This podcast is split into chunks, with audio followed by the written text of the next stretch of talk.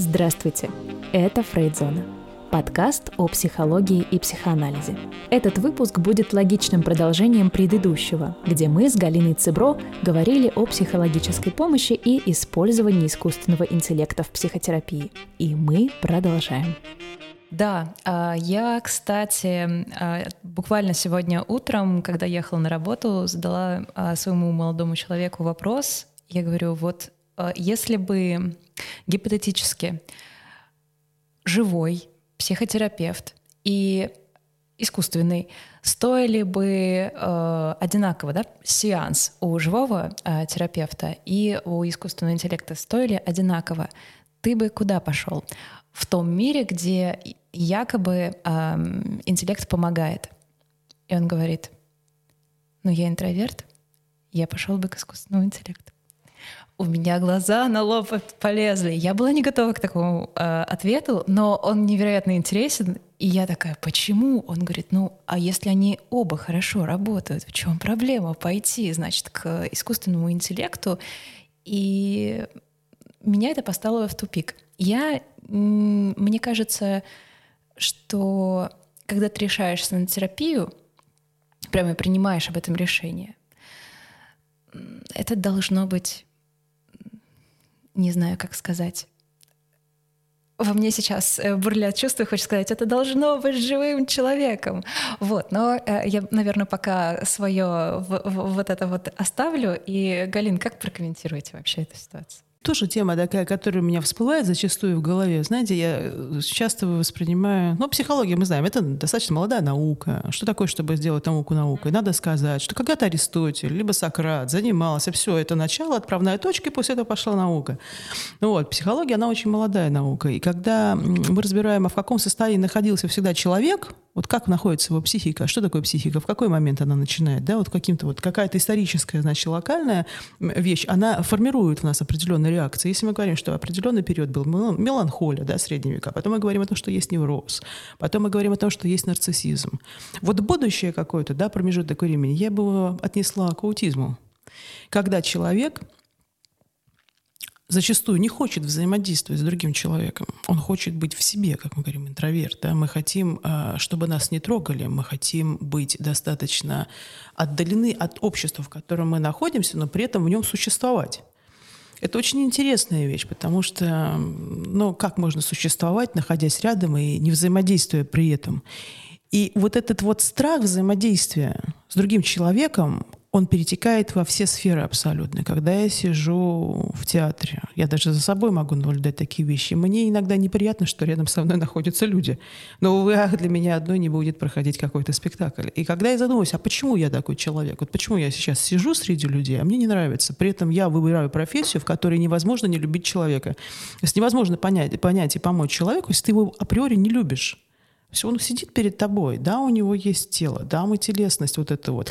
Может быть, это опять-таки представление э, гиперболизированное вот этих вот времен, в которых исторических мы живем, а вообще о самом теле, что такое тело, для чего мы используем культ тела, который был. Мы настолько устали от тела, может быть, да, что мы хотим иногда отсутствие вот этой вот э, общения, вот этого прикосновения к друг другу, да, и всего прочего. Поэтому мы говорим о том, что да, вот я сейчас этот вопрос слышу, а кому бы я пошла? К человеку, или к искусственному интеллекту. И первое, к чему склоняется моя психика, я сижу думаю, да, может быть, действительно, а если наравне, не почему мне не сходить к искусственному интеллекту?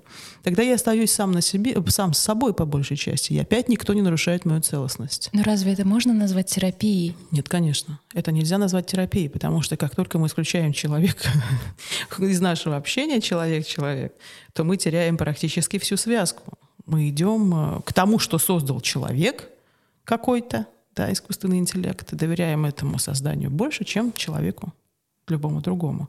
Это, конечно же, неправильно. Ну, в моем представлении неправильно. Да. Вообще найти своего терапевта большая удача. Это всегда происходит, хотя не всегда, но это зачастую происходит не с первого раза. Но мне кажется, что стоит пытаться все-таки искать настоящего, живого. Это отношения практически сродни каким-то родственным отношениям. Это человек, которому ты доверяешь очень много. Зачастую это зеркало, да, или как угодно. Мусорное ведро, зеркало, все что угодно. Для кого больше приятнее, какая ассоциация. Что больше притягиваем тоже, внутренне, наверное, да? Я считаю, что это определенное зеркало. Когда я думаю о своем аналитике, Я думаю о том, что очень часто думала, а кто для меня этот человек? Кто вот напротив меня сидит? Учительница моя бывшая, мама, папа, кто сидит? Я поняла, что напротив меня сижу я. Ну, вот это стало для меня таким, наверное, открытием. Мой, мой аналитик не знает, если он случайно услышит, это привет. Искусственный интеллект лишен эмпатии. Давайте поговорим про эмпатию немножечко. Э, что это такое, простыми словами? И почему фразу, которая будет написана чатом GPT, давайте что-нибудь придумаем, я сожалею, что эта ситуация произошла с вами. Почему это нельзя назвать эмпатией? Знаете, здесь про эмпатию, когда мы говорим, мне хочется привести пример, наверное, все знают такой прекрасного человека Нэнси МакУильямс, да, как она говорит про эмпатию, что это такое, когда она там разрабатывала все свои системы, систематизации, значит, аналитические, а, о том, что эмпатия — это не когда мы с вами вместе сидим и плачем. Вот вы мне что-то рассказали, я вот сижу... А эмпатия — это когда я понимаю, о чем вы говорите, могу сопереживать вам, испытываю это глубоко, но могу с вами вместе работать, перерабатывать и действительно искренне ощущаю вашу ситуацию и сочувствую тому, что произошло с вами. А не когда применяю только на себя, да, и считаю, что мне тоже что-то случилось такое, что мы, и мы вот с вами входим в такую разрушительную ситуацию, мы с ним плачем, плачем, плачем, и не можем ничего понять, что там делать вместе. А, эмпатия — это сочувствие, это сопереживание, суетие определенное в эмоциональной сфере здесь и сейчас, где мы действительно понимаем, я понимаю, что ты ощущаешь, я смотрю на тебя, я чувствую тебя. В этот момент есть ты и я. Это мое сопереживание с тобой. Это глобальная вещь, которую человек может дать человеку когда другой человек не безразличен человеку, когда мы говорим о том, что э, сидит специалист и сидит э, человек напротив, э, специалист всегда... Психолог — это вообще очень сложная организация, вам представление, что такое психолог? Я не прихожу работать при помощи там флейты, скрипки или еще чего-то, я прихожу работать с инструментом, который во мне — я прихожу работать своей собственной психикой. И моя психика — это инструмент. И она должна быть многогранна. Я должна настолько обладать такими качествами, характеристиками, которые в нужный момент я могу от них от всех избавиться и стать практически чистым каким-то листом. В какой-то момент я могу включиться во всю вот эту вот сферу и пытаться понять, посмотреть, найти тот угол до призмы, где посмотреть на какую-то проблему, которая существует с вашей точки зрения. И мы вместе должны как-то пойти, понять, куда вести. И практически, знаете, зачастую такие картинки возникают, кто такой психолог. Психолог — это человек, который держит определенную свечку и показывает возможные маршруты пути человеку, да, который он может выбрать. И это очень сложно. Это очень сложно, потому что в первую очередь, когда ты сидишь и работаешь с человеком, ты должен понимать, что вот здесь и сейчас тебя нет но есть твой аппарат, и ты работаешь им, ты должен полностью практически вот с этим человеком взаимодействовать настолько, чтобы дать действительно ему эту помощь, которая ему нужна, а не сидеть и думать о том, что мне больше надо сварить. Да, я отсутствую в этот момент. И а, почему искусственный интеллект? Я тогда тоже писала в телеграм-канале относительно вот этот комментарий эмпатия, не эмпатия, что это такое. Тоже читала много комментариев, которые возникали. Люди говорят, ну, мне же человек говорит, э, я вас понимаю, эмпатия ли это? Но ведь я когда рождаюсь, первое, что испытывает по отношению ко мне мать, когда я говорю, что я хочу кушать, она смотрит на мое невербальное общение, она смотрит, как я кричу, как я морщу свое лицо, что каждый звук, причем это невербалика, она настолько важна, что мы уже априори все обладаем определенными вот этими встроенными, так сказать, функциями. Когда я смотрю на вас, я могу понять, нравлюсь я вам или нет, независимо от того, что вы мне скажете. Это внутренний наш инструмент, который во мне уже есть. И когда искусственным интеллектом я общаюсь, я его не вижу и не ощущаю. Его слова о том, что ему меня понятно и жалко, могут быть правдой, а могут быть неправдой. Но это зачастую, естественно, прописанный алгоритм, нолик и единичка. То есть это как надо сказать, это правильно. Естественно, мы говорим о том, что самой эмоции как таковой, волны там, с точки зрения физики, еще что-то не существует. И просто не существует. Другое дело. Мой мозг как воспринимает это? Если мы говорим обо мне, как о человеке, который хочет что-то услышать, масса фильмов на эту тему снято, да, когда мы говорим о том, что они не испытывают эмпатию. Это очень много всего снято, это можно смотреть до бесконечности сейчас. Э, но когда я не вижу его реакции, я не понимаю, что он ко мне испытывает, эти слова действительно могут остаться просто словами. А если я эти слова воспринимаю, то что со мной происходит? А что такое мозг? А мозг — это когда я сижу, я влюбилась когда-то в человека, и не могу с ним никак расстаться. И в голове проигрываю каждый раз какую-то картину одну и ту же. А для моего мозга будет все равно, в реальности это происходит или не в реальности. И в данной ситуации можно применить здесь. Если человек мне что-то сказал, а действительно он сказал недействительно, мои картинки могут дорисовать, и там уже, исходя из моей уже психической да, какой-то деформации, так скажем, я могу уже воспринять как реальность или нереальность. Если мы говорим о здоровом человеке, то, естественно, здоровый человек, психически нормальная норма вот это вот непонятная тоже для меня существует. Что такое норма, я тоже не знаю до сих пор.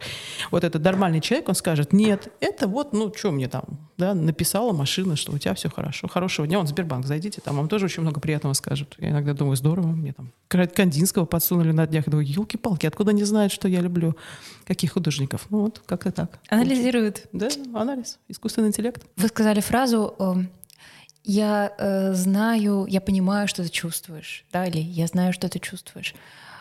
Правда ли, что вообще в терапии эта фраза от э, психолога, психоаналитика является табу? Да, конечно. Как я могу знать, что ты чувствуешь? В данной ситуации мы все равно говорим о том, что м- я же человек, я же имею свой собственный опыт. Да, и я всегда считаю, чем более трав- травмирован психолог, тем он лучше. Потому что ты испытываешь такой спектр чувств, ну уже мы опять не говорим про какие-то полярные расстройства, да, ты испытываешь, испытываешь такой э, спектр чувств, который ты можешь, ну, более-менее не то, что применить, но хотя бы как-то, да, приспособиться, что физически, исторически что-то подобное я испытывал вот здесь. Может быть, да, где-то что-то. Естественно, мы никогда не поймем, что напротив меня. Для каждого из нас вот этот стол — это совершенно разный стол, да. Вы смотрите со своей стороны, я со своей стороны. Для нас это совершенно разные предметы.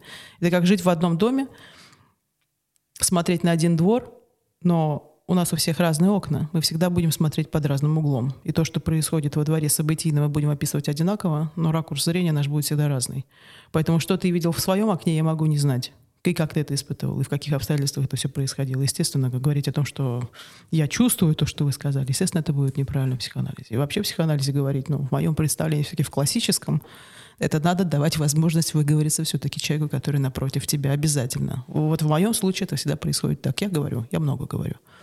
Хотя если сейчас рассматривать новых там французов и всех прочих, там вот существует другая теория, что невыгоревшийся человек — это человек, которому в детстве, например, родители запрещали высказать свое собственное мнение. Сколько людей, столько сейчас и теорий, да, это очень все сложно, это все интуитивно. Когда э, искусственный интеллект выдает какой-то результат, нужна его оценка, нужно заключение, и оно абсо- абсолютно точно всегда должно быть за человеком. Да, совершенно верно. Это как опять речь о предметном мире. Что такое искусственный интеллект? Это еще и роботизированная да, техника, это роботы. Я тоже писала там о предметном мире, опять-таки. Мне Валерия Сергеевна сегодня вспоминается очень хорошо Мухина, когда она говорит о предметном мире. Как вообще возникла предметный мир? Вот сидел-сидел человек-обезьяна. Буду в прошлом глубоком биолог, и она наблюдала за обезьянками. Вот обезьянка человек, она умеет использовать предмет. Если обезьянка хочет получить, значит, сок от муравьев, она засовывает палочку, палочки ходят муравьи, это предмет палочка. Она облизывает палочку, но эту палочку она в дальнейшем выкидывает. И каждое последующее поколение должно заново осваивать навык работы с палочкой.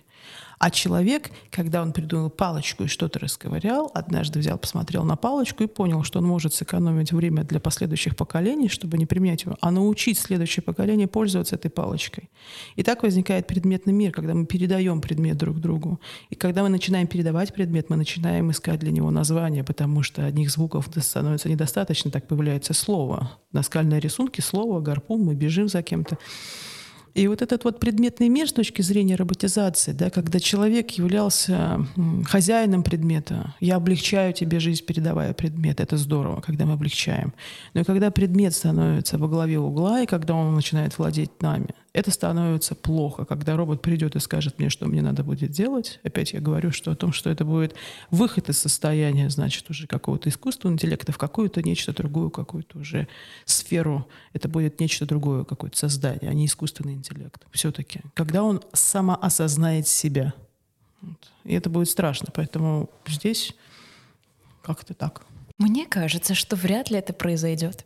Вот, например, э, Джордан Питерсон, известный э, психолог в такой, скажем, научно-популярной психологической среде постоянно говорит о том, что вот пройдет несколько лет, и искусственный интеллект научится анализировать ваши поступки, ваши предпочтения. Э, про графические изображения, про текст уже даже речи не идет. Он все это начнет самостоятельно эм, анализировать он мало того, что будет умнее вас, так он еще и обретет ну, свое какое-то искусственное, но сознание.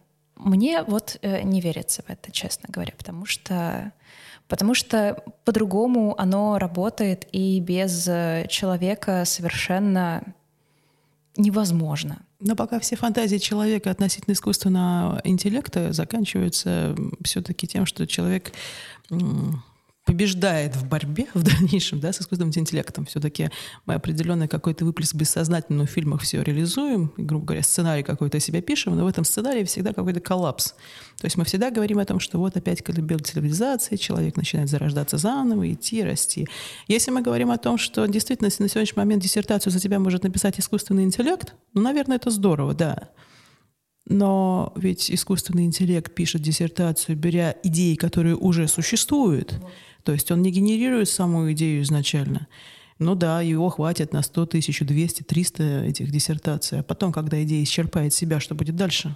Если мы говорим о том, что он сама осознает себя и самообучается постоянно, тогда мы говорим уже не об искусственном интеллекте, мы говорим об интеллекте, который возник и развился уже, да, на базе любого там телесного какого-то существа, да, который уже действительно как другое жизненная форма существует и вот сама по себе живет, что-то мыслит, там делает.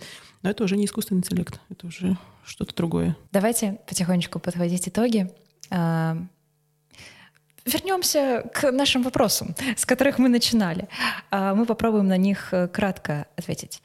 Возможен ли э, искусственный интеллект как инструмент? Я думаю, что да, почему бы и нет. Он вполне возможен как вспомогательный инструмент в кабинете э, психолога, психиатра, психотерапевта, психиатрии. Вообще очень интересный предмет, да, что такое психические заболевания, психиатрические. Поэтому здесь возможно, да, какие-то применять, какие-то элементарные вещи использовать в качестве вспомогательного инструмента. Например? Ну, например, когда проходит человек какие-то те же самые тесты, они на сегодняшний момент э, точно так же анализируются программами какими-то, да, человек приходит, тебе уже не картинки просто смотрит, а может визуальный ряд смотреть на экране, ставить ответы галочками, и ты уже можешь получать готовый какой-то ответ из базисных э, каких-то вещей, а потом уже все-таки применять себя анализировать, может быть, циферный ряд э, и делать вот этот анализ, потому что все равно даже когда мы говорим о психодиагностике, мы знаем, что роль психолога, она очень важна. Мы, опять-таки, диагностику проводим не только по результатам, которые мы получили, а общий психологический портрет рисуем, исходя из своих уже знаний, умений, навыков, которые мы получили, да, и насмотренности и всего прочего. У каждого психологический портрет практически будет, ну, все-таки в описательной части отличаться базисные какие-то вещи будут, а отличаться будут. Ну вот циферки считать, например, да? Хотя мы говорим о том, что наш мозг будет расслабляться, когда мы все цифры доверим только машине. Как с калькулятором. Да. Снова о калькуляторе. Хорошо. Сможет ли искусственный интеллект прийти на замену настоящему специалисту? Я думаю, что нет. Это опять-таки вспомогательная вещь, да. но на замену, вот как самостоятельный, прям такой искусственный интеллект, да, я думаю, что нет. Реально ли терапия с искусственным интеллектом? Большая глобальная нет, разовое, когда тебе необходимо получить какой-то вот ответ, э, ну, например, когнитив, как подышать, куда посмотреть, порисовать, что картинки какие-то, возможно, как вспомогательная вещь. Ну, элементарные. Масса сейчас программ написана, да, можно найти их во всех приложениях, но, как ни странно, эти программы зачастую не работают долго. То есть ты устаешь, надоедаешь, потому что набор функций он одинаковых. Ну, то есть он просто дает тебе какую-то рекомендацию, а ты уже выбираешь, да. прислушаться к ней или, или нет. Или нет. И на этом все. Спасибо всем, кто нас слушал. Подписывайтесь на наши социальные сети и не забывайте оставлять комментарии. До новых встреч!